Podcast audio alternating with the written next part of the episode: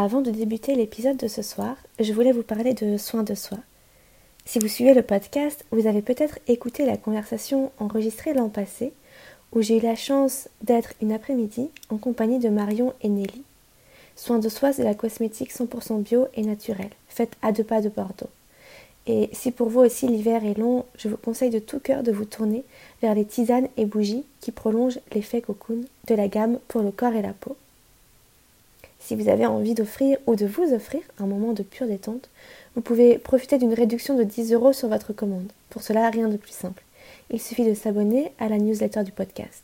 Le lien est dans la bio. Ceci étant dit, place à l'épisode d'aujourd'hui.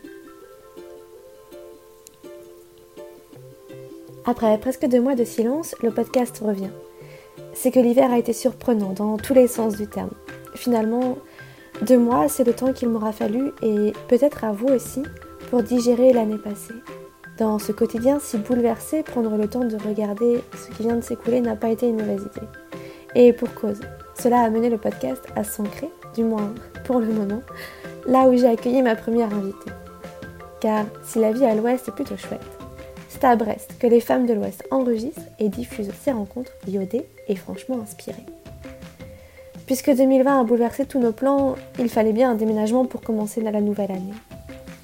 Et sur ce point, je ne crois pas être la seule à avoir choisi la route de l'océan, même si après tout je ne fais que la longer depuis quelques années. Mais pourquoi vous parler ce soir?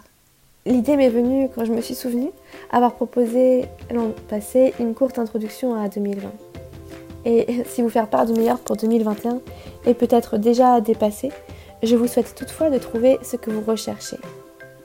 Qu'il s'agisse d'un travail épanouissant, d'une vie de couple entre guillemets réussi, de projets stimulants ou de simplement contempler l'océan, je vous souhaite de trouver dans ces moments ce qui vous rend vraiment vivant.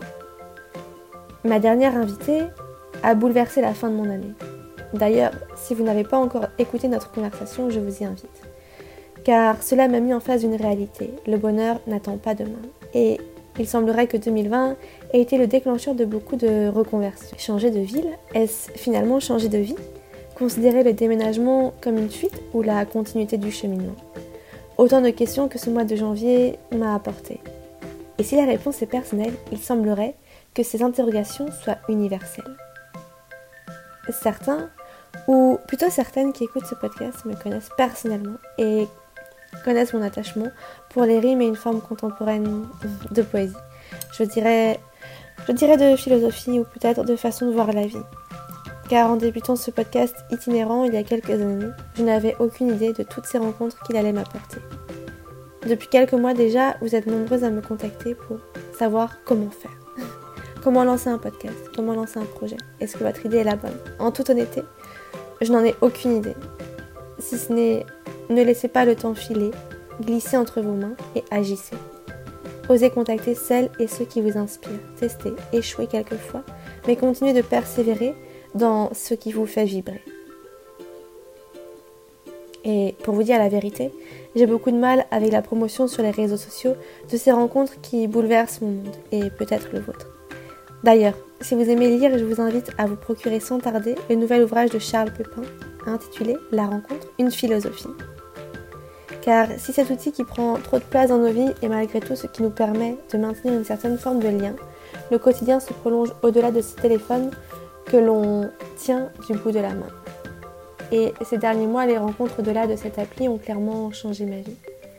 Je pense en particulier à une très chère amie que j'espère avoir l'occasion de vous présenter au cours de l'année, qui a écrit ces quelques mots dans un roman qu'elle a publié il y a quelques années.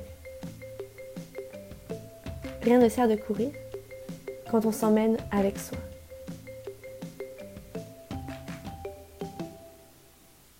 Je vous laisse méditer cette phrase et vous souhaite, peu importe où vous êtes, de continuer de marcher dans cette vie où la rencontre inattendue est celle qui vous propulse vers des perspectives insoupçonnées et de ne pas perdre de vue vos rêves, vos objectifs et votre singularité. Merci pour avoir écouté cet épisode, s'il peut être qualifié ainsi, J'espère que certains passages feront écho et peut-être seront une source de motivation pour se lever tôt. Ma prochaine invitée sera présente à temps pour le printemps. Il me tarde de vous dévoiler avec beaucoup d'envie toutes ces rencontres provoquées par la vie.